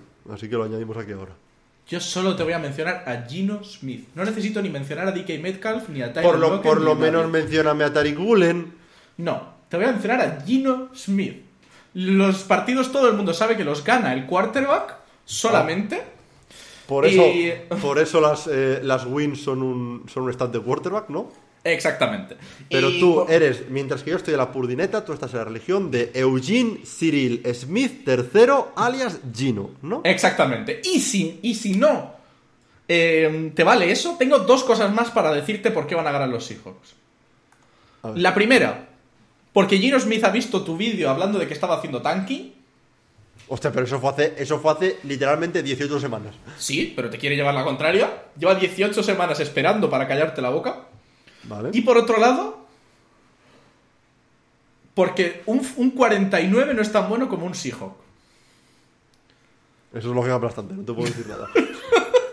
¿Qué es un Seahawk? Vamos a partir de esa base. ¿Qué- ¿Una gaviota? ¿Qué es un Seahawk? Eh, Hombre, se supone que un hawk es un halcón, ¿no? Sí. Sí, sí, pero, pero, pero Seahawk como animal existe. Pues de, halcón marino, es un halcón marino. Vale, ¿qué es un halcón marino? O No- águila no pescadora, ¿eh? Según esto, águila pescadora. Una gaviota. Un Pues te pesco, te pesco los playoffs. ¡Pum! Ya está. No hay, no hay más preguntas, señoría. Y después de esto. eh, Vamos a, vamos a la predicción de verdad. Ganan los 49ers. Eh, sí, hay que, hay, hay- hay que, hay que ir aquí a los 49. A ver, es que. Aquí, aquí es donde vuelve a salir el clip como cuando dije lo del tanking de, de esta gente. Pero. mm, Es que como hemos estado jugando los dos equipos recientemente. eh, debo decir que los Seahawks han jugado una mucha mejor temporada de lo que esperaba que iban a jugar, pero muchísimo más. Yo los veía peleando ahí con, con los Texans, con los Colts este año. Ahí, la tanking bowl iba a ser entre los tres equipos. Eh, pero. Sí, a ver, desde luego que al final lo que está claro es que la defensa de los 49ers es muy buena. Y al final los Seahawks son el equipo que más yardas de carrera permite de todos los playoffs. De todos los equipos que hay en playoffs es el equipo que más yardas de carrera permite. Contra los 49ers eso no te beneficia en nada. Pero sí, que, sí que podría haber un partido, espero que haya por lo menos un partido interesante, y ver esos No, hijos es un un poco que habíamos estado viendo al principio de la temporada Es un y con ganas de sangre, ¿no? Yo que te digo, un partido divisional, sea en playoff o sea donde sea, nunca sabes lo que va a ocurrir. Son dos equipos que se conocen muy bien. Por un motivo tienen ya dos enfrentamientos entre sí esta temporada, tienen tape de sobra para analizarse. Eh, y a ver, va a, ser, va a ser interesante ver cómo salen ambos, ambos equipos a intentar, pues bueno, mm, romper un poco las expectativas ¿no? de- del otro. Siempre tienes que guardarte algo para playoffs que no hayas mostrado precisamente para, para estas situaciones. Y quién sabe, Pete Carroll tiene muchísima experiencia. eh, ha ganado una Super Bowl. Ha estado en otra. Podría tener algo en la manga que Kyle Shanahan no, que Kyle Shanahan ha estado también en dos Super Bowls, ha perdido las dos, vale, pero una como head coach y otra como coordinador. Pero es que eh, lo- los 49ers me parece que son una- la fuerza dominante ahora mismo de la NFL. Es que es muy complicado. Sí, es muy complicado pararlos y tiene mucha pinta de que van a avanzar como mínimo, mínimo, mínimo hasta el campeonato de la, de la NFC. Si no llegan A ver, a ver, si, a más. si ganan, haremos luego la- las predicciones, ya, ya voy a hacer spoilers, de todos los playoffs. Vamos a hacer en nuestro off topic las predicciones de, de principio a final de playoffs, todo. Em, si ganan los 49ers, se van a enfrentar, pues a quién? A. Puede que a los Cowboys. Si ganan 49ers, Vikings y, y Cowboys, se enfrentarían a los Cowboys. Es un partido complicado. Sí, a ver. Eh, pero, pero sí, yo los podría ver en el campeonato. A ver, la- a la división deberían llegar. Al, campeonato de la NFC, podría verlo. Habrá que ver hasta cuánto, hasta cuánto llega Brock Purdy. Todo lo que ha hablado de Brock Purdy, si de repente le puede la presión y, y no rinde, igual, igual ganan los Seahawks. Sí, por otro lado, los Seahawks son un equipo que es bueno forzando fumbles en general a lo largo de, de- de- de esta temporada, que al final es un estatus un poco engañoso, porque Es, un poco suerte. Es un poco Es- suerte. Es un poco suerte de que, de que ese día tenga las manos un poco más resbaladizas el, el otro equipo. Pero bueno, yo creo que ya con eso podemos pasarnos al siguiente partido. Nos pasamos ya a los partidos del domingo. El primer partido que nos encontramos el domingo, eh, que sería, bueno, la noche del sábado al domingo en realidad para nosotros, es el partido de los Chargers contra los Jaguars. Y en este caso, Kuru ha elegido a los Chargers y yo he elegido a los Jaguars. Em, A ver, los Chargers. Los Chargers son un poco el, el equipo. El equipo promedio de la NFL. Son tu average. Son el equipo del pueblo. So- son, son ese equipo que tiene sus días buenos, tiene sus días malos, como cualquier trabajador normal y corriente de este país nuestro que es España. no sé por dónde estoy llevando este argumento. Tienen, en este enfrentamiento, tienen al mejor quarterback. En este enfrentamiento, tienen el mejor juego de carrera. En este enfrentamiento, tienen los mejores receptores. En este enfrentamiento, tienen, por nombres por lo menos, la mejor defensa. El único motivo por el que, este partido es en Jacksonville en vez de en Los Ángeles es porque a la NFL le parece una buena idea que el simple hecho de ganar una división tan mala como la FC Sur te da derecho a ser host de un partido de playoffs. Y eso me parece indignante. Por lo cual van a los Chargers. Mira, si te digo yo cosas, mira, los Jaguars son el equipo de los soñadores. Iban 4-8 y desde que iban 4-8 no han vuelto a perder. No saben lo que es perder. Se les ha olvidado lo que era perder. Doug Peterson ha cogido un equipo que tú dices, son muy jóvenes. Pues no son jóvenes. Son gente que viene con energía. Es una definición diferente. Trevor Lawrence viene on fire. Mira, en los nueve últimos partidos ha conseguido 15 touchdowns y solo dos intercepciones. Lo cual es mejor stat que todo el mundo. ¿Por qué? Porque lo digo yo. Eh, No solo probablemente, eso. probablemente está there, la verdad. Eh, Si no es el mejor, posiblemente está ya. Por lo menos en, en- en ratio touchdowns intercepciones está bastante arriba. No solo eso, sino que además fuerzan turnovers como, como Dios. En los últimos cinco partidos han forzado 11, dos que han servido para anotar y llevarles la victoria. Además vienen con fuerza, con hambre, porque no habían entrado desde el año 2017. Y no solo eso, sino que en semana 3, cuando estaban en la, en, en la, en la B y era un equipo que tú decías, me ganaron 38-10 este partido. Destrucción. Bueno, pero sobre ese, sobre ese partido que ganaron 38-10, como bien dices, también hay que decir que acto seguido, después de ganar ese partido 38-10, palmaron 1, 2, 3, 4 más 1 seguidos. Y perdieron 6 de los siguientes 7. Vale, que sí. Y ahora han ganado algún- 6 de los últimos 7. Por lo cual es momento de volver a cambiar la racha y empezar a perder. Ahí está, gracias por darme el argumento, Choli. Eh, no. Y luego, y luego está el hecho de que hablas de los Chargers, y de- mejor dicho, hablas de los, de los Jaguars y de su brocha de victorias. Los Chargers han ganado 4 de los últimos 5 partidos y el único motivo por el que perdieron contra los Broncos es porque no se jugaban absolutamente nada en el partido. No, es porque son malísimos. No, es porque no se juegan absolutamente nada. Y vas a ir tú ahí a jugártela a que se lesione la gente. Que sacaron a los titulares, que sacaron a los titulares. Sí, porque tienen que darle rodaje. A ver, no puede ser que lleguen y lleguen oxidados. Sobre todo sabiendo Bueno. que los Jaguars venían de jugarse un partido que era.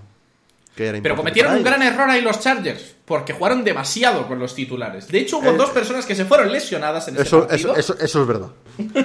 que podría ser clave. Y tú me dirás, ¿qué? ¿Los, los Jaguars solo han ganado a un equipo positivo en los últimos cinco partidos? Bueno, pero ¿a qué equipo? Los Cowboys, que están ahí con una seed mm, igual que Igual- los, Char- igual- sí, igual que los. Chargers. Cowboys, Chargers, exactamente no, el mismo no, nivel. pero, ¿Quinta? Sí, no sé. ¿Quinta seed? No, quinta, sí, quinta, sí, quinta, quinta, quinta, sí. Quinta sí, exactamente al mismo nivel. Y les ganaron. Eh, que sí, que son octavos en pase y número 19 en yardas de carrera. Da igual. Te ganan Yo te, voy igual. yo te voy a decir una cosa. Estos, estos Jaguars tienen una defensa de carrera muy buena. Te lo, te lo, te lo digo. Pero no puedes parar a Justin Herbert. Porque Justin Herbert en ese partido que perdieron 10-38, ¿sabes lo que tenía? Las costillas fracturadas y el pulmón casi perforado. Eso no pasa esta semana. Bueno, va a venir Eso no Trevor, pasa esta Trevor. Lawrence a su casa.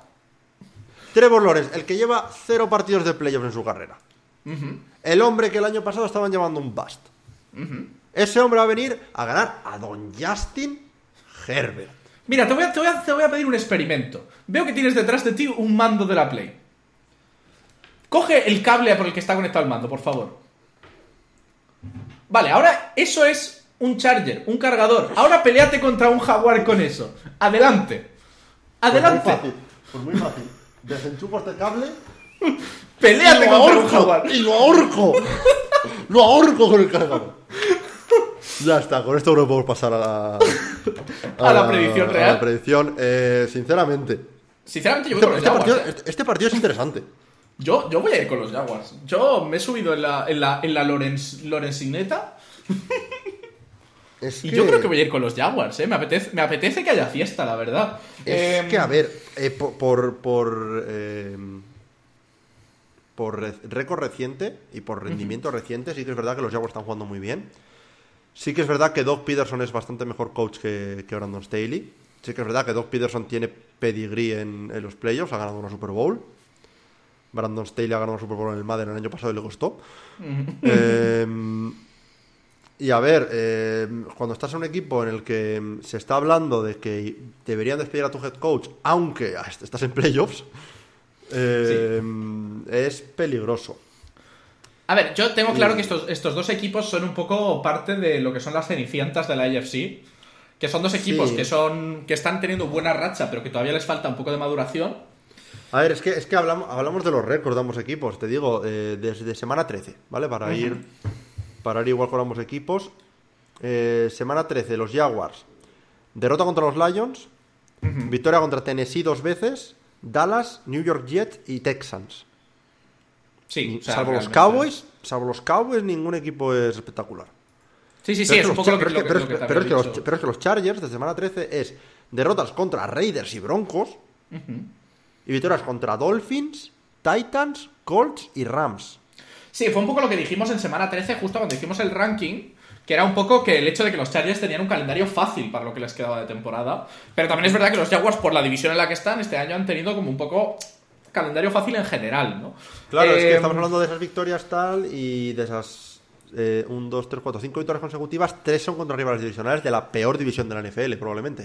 Dos de ellas sí que es verdad que contra el mejor equipo de su división. Ya, pero un equipo, un mejor equipo de su división, que mira, justo iba a abrirlo ahora para decirte, un mejor equipo de su división que desde semana 12 no gana un partido. Sí, sí, sí. Pero bueno, yo creo que. Entonces, ¿con cuál te lanzas, Kuru? Voy a ir con los Jaguars. No, sí, voy a ir con los Jaguars. Es que son el equipo que mejor sensación me está dando recientemente. Tengo que ir con los Jaguars. Eh, yo creo que entonces podemos pasarnos al siguiente partido. Para nosotros, las 7 de la tarde.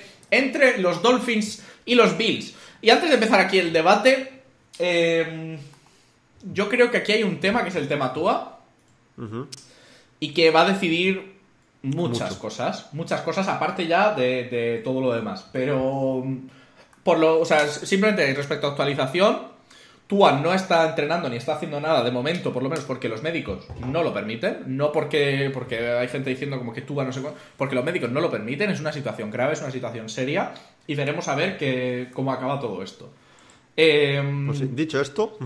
Dicho esto, mira, te voy a decir cosas. ¿Por qué? ¿Por qué? Porque he venido yo aquí a fuego. Tienen, mira, eh, podríamos decir básicamente que el mejor dúo de wide receivers de la liga con Tyreek y Waddell, con más de 3.000 yardas entre los dos, un ataque explosivo a más no poder. De hecho, es eh, el equipo que tiene más recepciones de más de 40 yardas, con 14.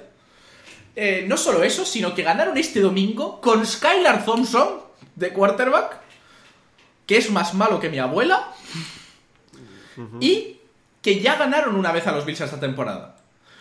No solo eso, sino que perdieron eh, la otra vez y fue por la nieve. No por ninguna otra razón, sino por la nieve. La nieve les hizo la putada. No solo eso, sino que además tienen el mejor yardaje por attempt en pase. Ya está, no necesito más. Vale. Eh, me estás hablando de Skylar Thompson, ¿no? Eh, te voy a devolver eh, algunos de los argumentos que usaste antes a favor de Gino, de lo que hacían que Gino fuese un buen quarterback, en tu contra. Eh, récord de 1-1. Skylar Thompson. 57,1% de pases completos. 534 yardas. Un touchdown, tres intercepciones. 3 de cada 100 pases que lanza son una intercepción. Solamente 5 yardas por atento. 76,3 yardas por partido, estoy leyendo esto bien. Ah, yardas ganadas por eh, partido. Quarterback rating, 62,2. QBR, 27,3. ¿Ganó a los Dolphins? Sí. 11-6. Ese es tu quarterback que va a venir aquí, va a mirar a los ojos a Josh Allen, un Josh Allen y unos Bills que están jugando y luchando por rendir homenaje a Damar Hamlin, y van a venir Skyler Thompson, y va a decir, sí, yo te gano. Mira, va a venir Skylar Thompson y va a salir una luz celestial. Se va a abrir la luz celestial y va, a bajar Dios y va a poner a Tua con una protección divina alrededor para no poder ser conmocionado. Y con su 105,5 y por el culo me la encas, pero gana igual. va a venir Tua y te va a anotar 17 touchdowns. Em, la defensa de los Dolphins es una mierda, lo sé, pero no necesita. ¿Quién necesita defensa cuando tienes un ataque increíble. El problema es que te estás enfrentando, a otro ataque increíble al otro lado. Eh, el problema es que estás, estás enfrentándote a un Josh Allen que en un partido menos ha hecho que, el resto de cuartos de la liga ha hecho 4.283 yardas, 35 touchdowns. Su pase más largo, 98 yardas. Una yarda más y se queda sin campo. Los fans de los Bills van a ir al estadio, mesas en mano. Y ojo, que los, que los carpinteros de Búfalo van a hacer el agosto, en enero. A base de, de, mesas que van a romper los fans de los Bills en celebración después de la señora paliza que le van a administrar a un equipo que no solamente es, su rival en playoffs, sino que es su rival divisional. Los eh, Buffalo Bills van a ganar fácil. Sobre todo si ese fraude que es Tua Tango Bailoa no juega. Mira, no, no solo me, me están intentando silenciar. no solo me parecen argumentos pochísimos, sí. Espérate, te no eres capaz ni decirlo seriamente sin morirte. Mira, te voy a decir una cosa. Tú, Tago Bailoa, en menos de 13 partidos totales jugados, ha conseguido 25 touchdowns. Por el juego de la intro. y tú me dirás, sí, es el equipo, los Dolphins, el equipo que más porcentaje de pases completos permite. ¿Y qué? Si juegas contra Josh Allen. Josh Allen esta vez no va a tener la nieve para ayudarle. Sin la nieve no puede ganar a Miami. O sea, me, me- me estás, me estás diciendo. O sea, ha, perdi- ha perdido un partido contra Miami que fue en el cual estaban a punto de darse un golpe de calor en la banda. Pero me vas a, a- a venir a decir que el motivo por el que ganan es la nieve. En- Exactamente. En tal. Mm, a ver, eh, sinceramente, eh, un equipo que, como tú mismo has dicho, eh, concede el peor porcentaje de pases completos a, a cuartos rivales contra un equipo que te recuerdo que tiene a Don Stephon Diggs de wide receiver 1, pues Stephon Diggs va a acabar con 185 yardas, 4 touchdowns y ya está. y él solo va a hacer más que todo el equipo de, de los Dolphins junto. Sobre todo si tenemos en cuenta que de momento Skylar Thompson es el que le va a estar dando pases. Pues ¿sabes qué te digo? Que hay una cosa que tienen en común McDaniel y Harry Potter, aparte de las gafas, que es que hacen magia. Y van a ganar este partido los Dolphins. no solo eso, sino que ahora tú vete al agua y pon ahí a un delfín contra un torete de esos feos. ¿Vale? Un búfalo de esos feos. ve- vete, vete, vete a un campo por ahí por, por, perdido y pon un delfín ahí. El, el Te torete, el, to- el torete por lo menos respira. El delfín pero- te destruye con su Eh, fina eh, eh, independencia. eh, el, el delfín que hace. Pero puede respirar porque es un mamífero. Y te destruye Vale, con su fina indiferencia. pero- con pero su un fina. Un, búfalo será capaz de moverse, por lo menos. Un delfín va a estar ahí en plan. Tirado con suelo. su fina indiferencia. bueno, y Ga- yo creo ga- que ga- ya- Gánalos, gánalos. Eh, Si juegas Skylar Thompson, gánalos. E incluso aunque juegue Tua, eh, la verdad es que por mucho que haya estado los No, partidos en si, los... si si juega tú, igual se puede poner interesante el partido. Se puede poner interesante el partido, pero sí que es verdad que, que los Dolphins, por mucho que haya jugado tú en algunos partidos, este último mes no han sido los Dolphins de principio de temporada. Parece un poco que como que los equipos ya les han pillado un poco el puntillo. Y no me parece un equipo, o sea, con esa defensa tan desastrosa, eh, con tu con Tua, que si es que jugase, volvería pues de, de no jugar, que al final eso nunca es bueno. Y yo creo que esta hay que de no jugar y de apenas entrenar, porque es que estamos a, a martes, hoy no he entrenado, si mañana no entreno tampoco. Es que Mañana será un poco el día cuando se confirme un poco si... Claro, es que si mañana no, no entrena, creo que no puede ya eh, jugar. Porque No, no, y, un- y tiene mala pinta la cosa, ¿eh? Necesitaría un par de un par de entrenamientos con li- contacto limitado, un entrenamiento full go y luego el ok de, de, de los especialistas médicos. Y cada entrenamiento es de miércoles, jueves y viernes. Sí, sí, tiene mala pinta. Porque sí que es verdad que no es algo como, como el que hablaremos más tarde, eh, Lamar, que al final, pues una 15, pues puedes intentar jugar aunque no estés recuperado del todo, pero esto no es mucho más serio. Eh, si nos pasamos entonces al siguiente partido que enfrenta a los Giants contra los Vikings. En este caso me he llevado yo a los Vikings y Kuru tiene a los Giants para hablaros, hablaros de ellos. Eh, los Vikings, bueno, los stats ya lo sabéis todos y esto lo hemos hablado muchas, muchas veces. Son el equipo que con 11 han ganado todos los partidos en los que se han decidido por menos de una por una anotación o menos, todos ganados. Son buenísimos en momentos tensos. ¿Y qué hay más tenso que los playoffs? Nada. Gracias por ese silencio. Justin Jefferson y Dalvin Cook están jugando muy bien. Em, ya fueron capaces de ganar a los Giants en semana 16 con un 27-24. Em, han conseguido el segundo field goal más largo de este año, con 61 yardas. No solo eso, sino que además Kirk Cousins ha hecho una buena temporada, muy por encima de lo que estamos acostumbrados a verle. Vale. Ya, ya está. Eh, hablando de estar por encima de lo que estamos acostumbrados a, ver, a verlos, ¿tú has escuchado hablar de una persona llamado Brian Dable?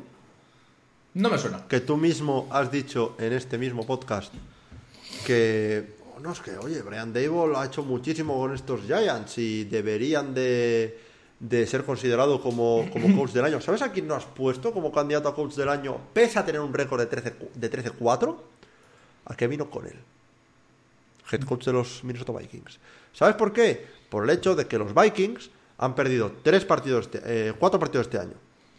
¿Vale? Han perdido contra los Philadelphia Eagles, tus aguiluchos. ¿Mm? Perdieron siendo completamente dominados 24-7. De hecho, te recuerdo que después de su victoria ante los Packers en, semana 1, hablamos de, oye, ojo, cuidado con estos Vikings. Pero, ¿qué pasó? Que una semana después vimos cómo perdían destrozados por estos Eagles y dijimos, bueno, igual los Vikings no son para tanto. Partido contra los Cowboys, 43. 40 a 3. Dime tú a qué equipo de playoffs le meten un 43 y dices, no, sí, yo sigo confiando en ellos. Pero es que seguimos más adelante. Le han ganado los Detroit Lions, un equipo que no es de playoffs. Les ha ganado y les ganó 34-23. Pero lo más, lo más gordo de todo fue su derrota hace dos semanas ante los mismos Green Bay Packers a los que humillaron y les ganaron 41 a 17. Y lo que es más humillante de todo para estos Vikings, sí, ganaron a los Colts, con la mayor remontada de la historia de la NFL. Pero el hecho de que los Indianapolis Colts te pongan en una situación en la cual tienes que hacer la mayor remontada de la historia de la NFL, dice mucho del fraude que son estos Minnesota Vikings. Mira, una cosa te voy a decir. En los últimos ocho partidos, ¿cuántos han ganado los Giants? Te lo voy a decir yo porque no lo sabes. Dos. Y han empatado y esos uno. partidos. ¿Eh? Y han empatado uno. Y esos partidos han sido contra los Commanders y contra los eh, Colts. Un equipo que sabemos que está hecho pedacitos. Y a los Colts les ganaron, les ganaron mucho más convincentemente que los Minnesota Vikings. ¿Sabes qué es lo que han hecho también los Giants? Ganar partidos muy ajustados. ¿Qué se le da bien a los Vikings? Los partidos ajustados. Los Giants han ganado de 4, 5, 7, 8 puntos un- unos cuantos de sus partidos. Y por otro ya- lado, ya- los... e- e- Esa de 8 puntos ya es. Mira, es que te, te voy a decir. Te voy a decir números. Eh, hablas de que ganan partidos siempre muy ajustados, ¿no? Pues, eh, vale, este no me sirve. El de los Colts no cuenta, ¿eh? El, el de los Colts, finalmente, ya es una victoria por un margen más amplio cualquier victoria de, de lo- de los Minnesota Vikings por, por la Todos los demás son de 8 puntos o menos. Pues ya está, ya es uno más. Ya está. Todos los demás son de 8 puntos o menos. No es suficiente para vencer a los Vikings. Vale. Eh, te voy a decir, por ejemplo, contra los Eagles solo perdieron 22-16. Los Vikings cayeron apaleados. Bueno, los Giants también han perdido 22-48, ¿eh?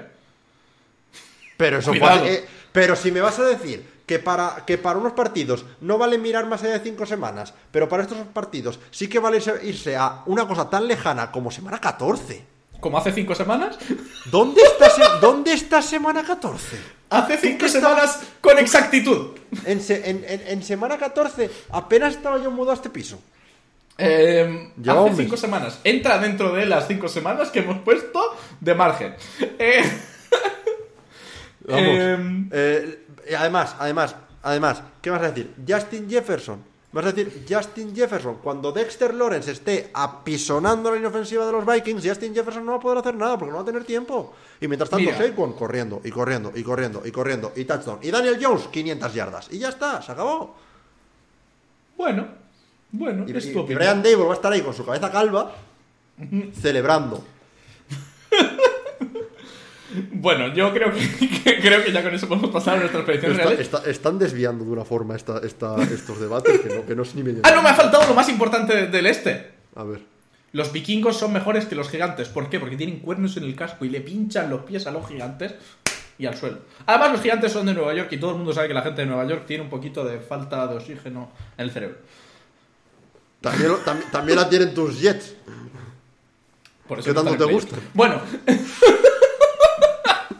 Em, yo, fíjate, creo que me voy a mantener en los Vikings. Yo creo La que verdad. Eh, ¿eh? Yo creo que también.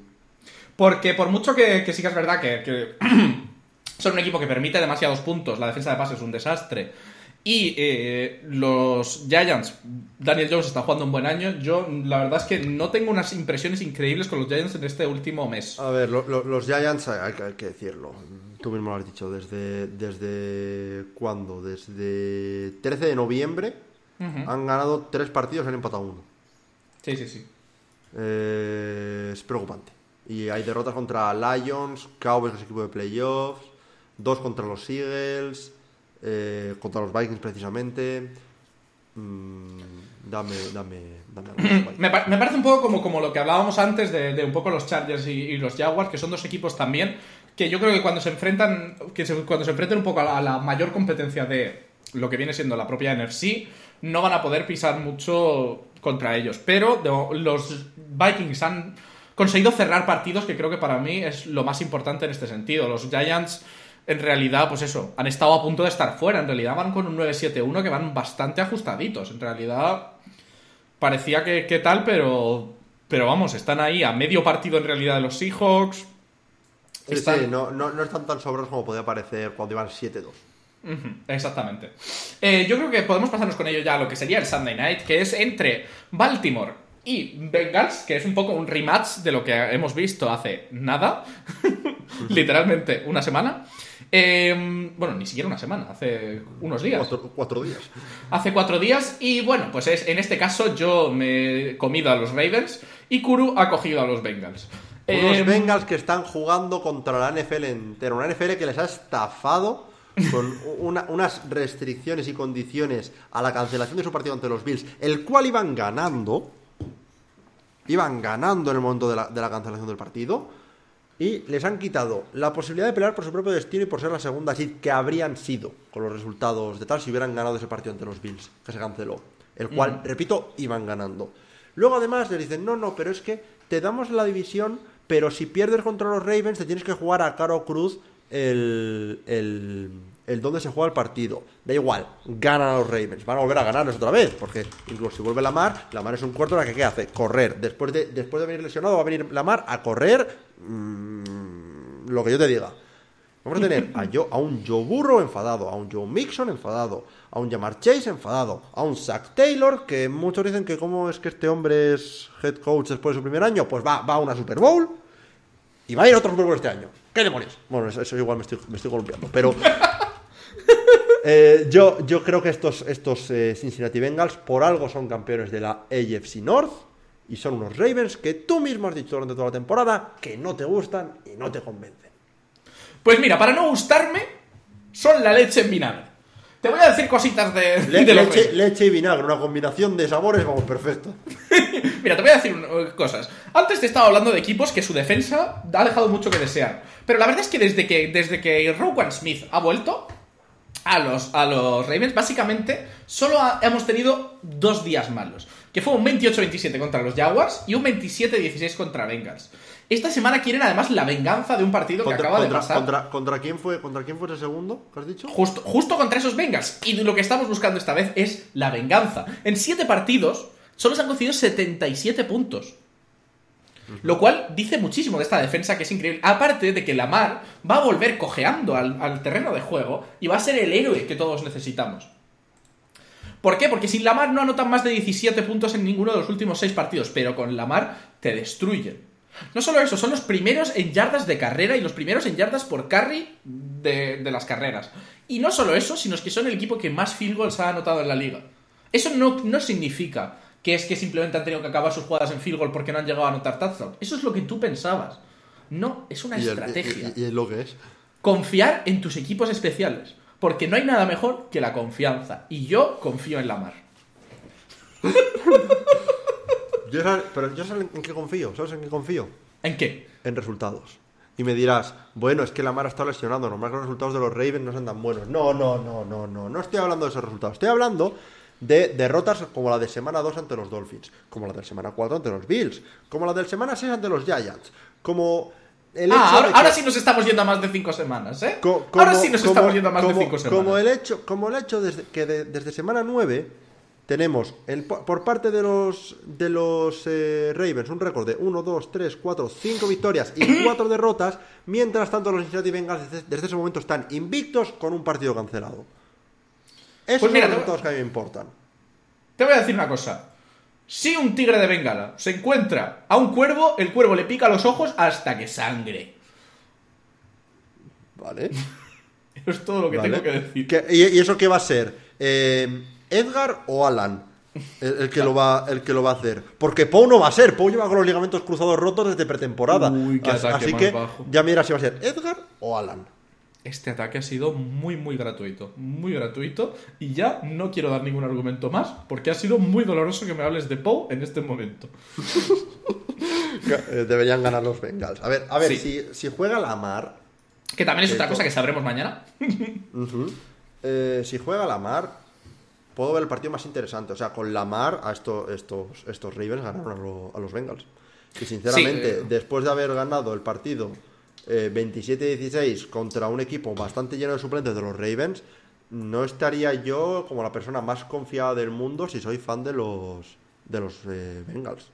Ahora mismo. Sí, porque, porque además, no solo eso, sino que los Ravens estaban esta última semana descansando un poco, según sus declaraciones, a Bridgewater, por el tema de que por lo menos ¿A tener. a Bridgewater, los Ravens, Ay, Bridgewater, Satán. a la mar. Eh. A la mar. No, hay, hay ah, alguien no, más. a, a Handley. Ah, ese, a Tyler Huntley, joder. He dicho Bridgewater. Ah. Estaba hablando de Tyler Huntley. Por si acaso Lamar no va a jugar, porque por lo menos tener una opción mejor que Anthony Brown. Que la verdad, conseguir un 27-16 con Anthony Brown es bastante logro. No está mal. Eh, no, no está nada mal para un séptima ronda. Eh, pero bueno, la verdad, si Lamar vuelve, lo malo es que va a volver de no jugar prácticamente. Va a volver tocado, porque podría jugar tocado, es lo que estaba diciendo antes, que podría jugar tocado, porque al final, pues una esguince, pues bueno, pues más meses de recuperación. Vale, pero al final lo que, lo que quieres es buscar algo esta temporada. Hasta septiembre ya te podrás curar. teniendo en cuenta eh, todo el tema de- del contrato. Es que- Sí, sí, sí. Y, y podríamos ver que esta podría ser la última temporada de, de Lamar en los Ravens, ¿eh? si no llegan a un acuerdo. Pues sí. Eh, yo ya te digo, yo voy a votar sin embargo por los Bengals porque por mucho que Lamar sea muy buen jugador y eso no se le puede quitar de mérito, se suma el hecho de que estas últimas semanas, pues sin Lamar no son nadie, que Lamar no ha estado jugando y que a lo largo de la temporada ya, está- ya habíamos hablado de que estaban concediendo partidos al final del partido incluso con Lamar. Y lo siento, pero los Bengals vienen pisando muy, muy fuerte. Es que es eso. Es, es muy difícil votar por, no votar por un equipo que, desde, que no pierde desde Halloween. Básicamente. Y si vamos ya con el último partido, entonces sería el Sunday, el Monday Night, perdón, que sería entre los Cowboys y los Buccaneers, que en este caso Kuru tiene a los Cowboys y yo tengo a los Bucaneros. Mira, te voy a decir cosas de los Bucaneros. Solo te voy a hablar de un, un nombre. José Antonio Tomás Brady. José Antonio te lo has metido ahí por. Sí, son un por- equipo por- que a pesar ¿Por de qué todo... no me dices su nombre completo? Thomas Edward Brady Jr. A ver. Porque yo, Tomás Brady, es como de mi familia. Entonces yo le hablo con los nombres que utilizamos en la familia. José Antonio Tomás Brady. Que mira, me hablabas antes de, de- de jugadores que no tenían mucha experiencia en playoffs. ¿Sabes quién sí tiene experiencia en playoffs? Concretamente, eh, lanzando 86 touchdowns en playoffs. No me consta.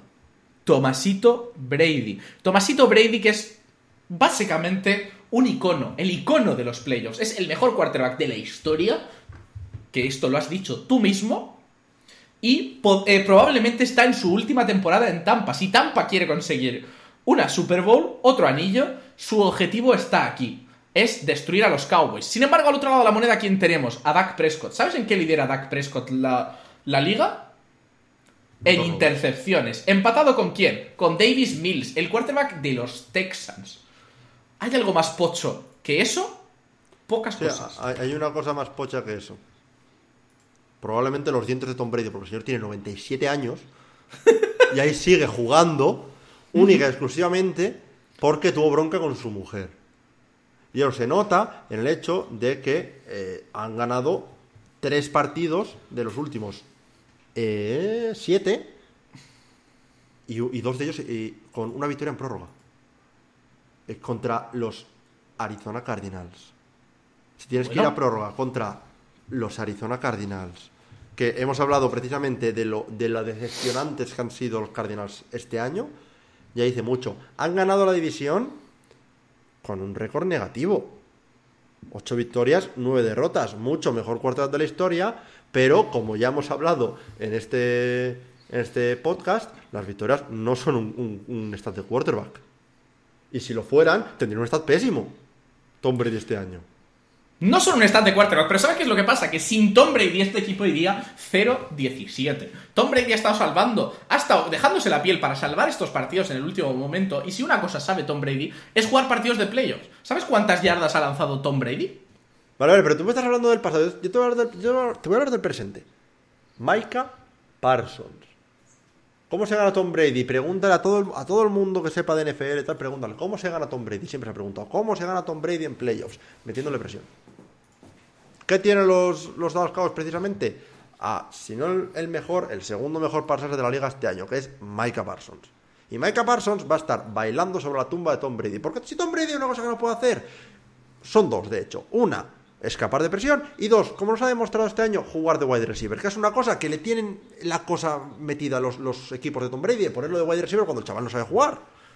El chaval sabe hacer muchas cosas. Seguro, seguro que hace una tortilla de patata de puta madre. Pero jugar de wide receiver no puede. Mira, una cosa te voy a decir.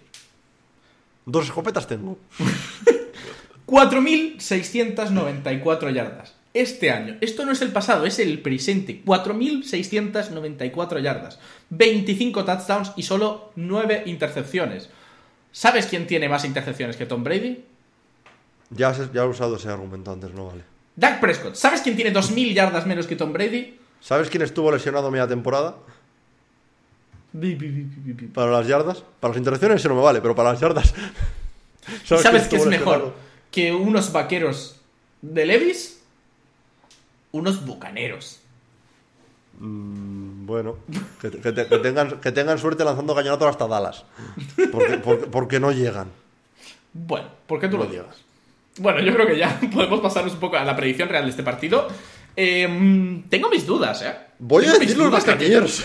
Eh, yo es que estoy ahí un poco en ese barco. Eh, ya te lo he dicho muchas veces, que tengo dudas con serias con el tema con que Dak Prescott no haga cagadas. Y un par de cagadas te pueden salir muy caras. Sí que es verdad que los Bacanes, la A defensa ver, ha sido ver, desastrosa. Los, los, los Cowboys han estado jugando mejor generalmente este año.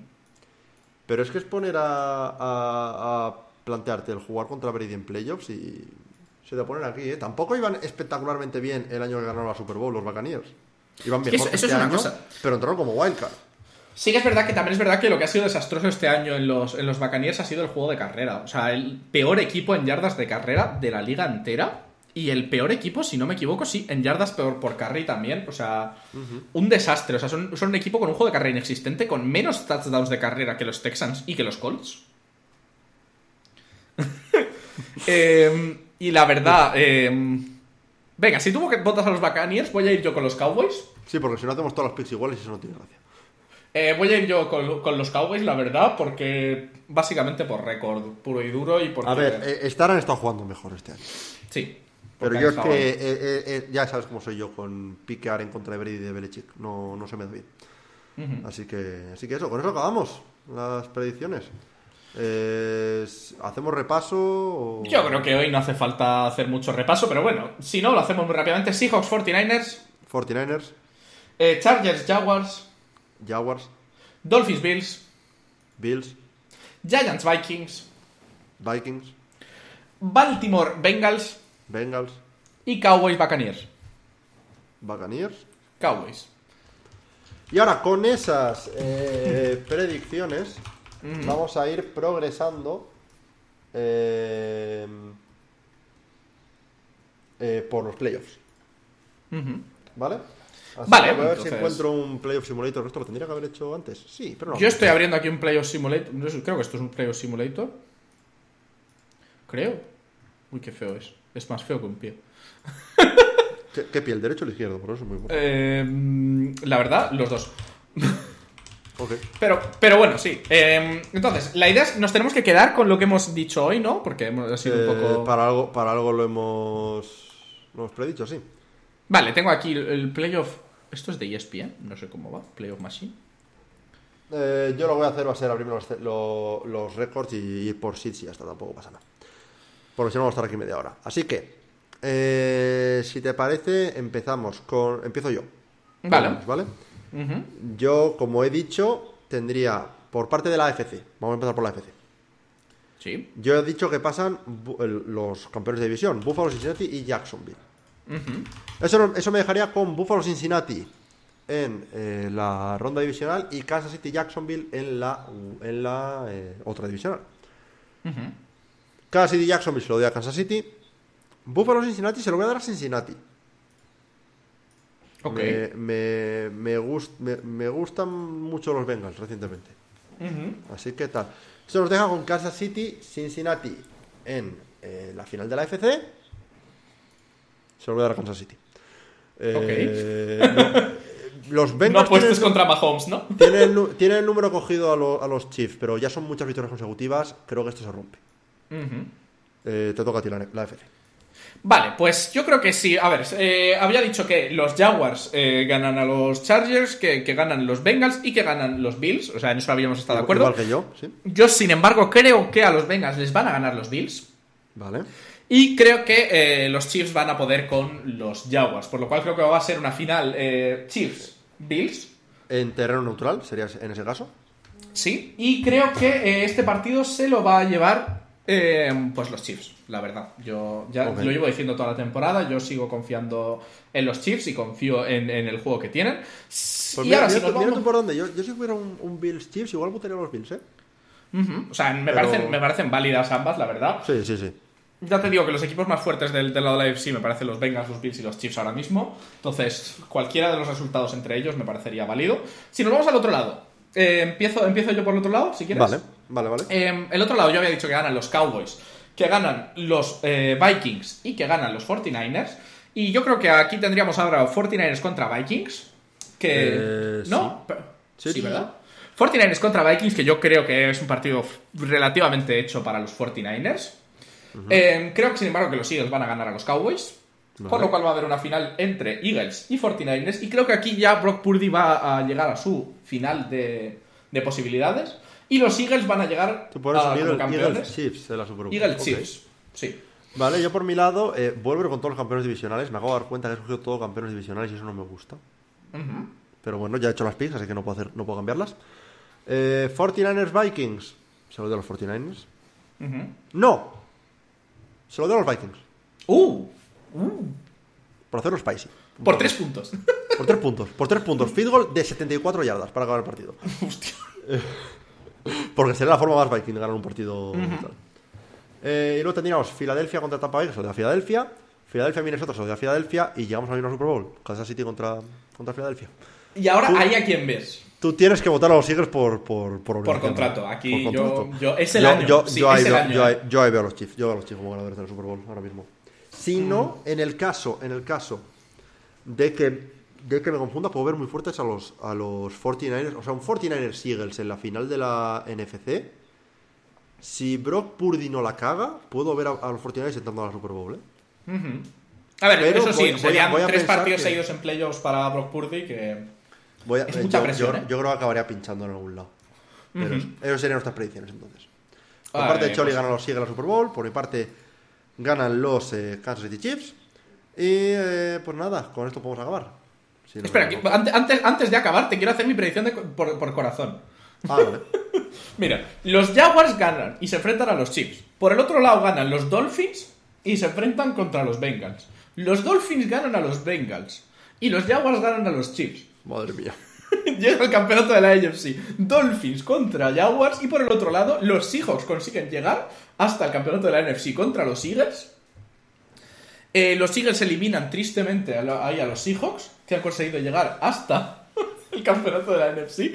Los eh, Jaguars eliminan tristemente a los Dolphins y hay una final Jaguars-Eagles.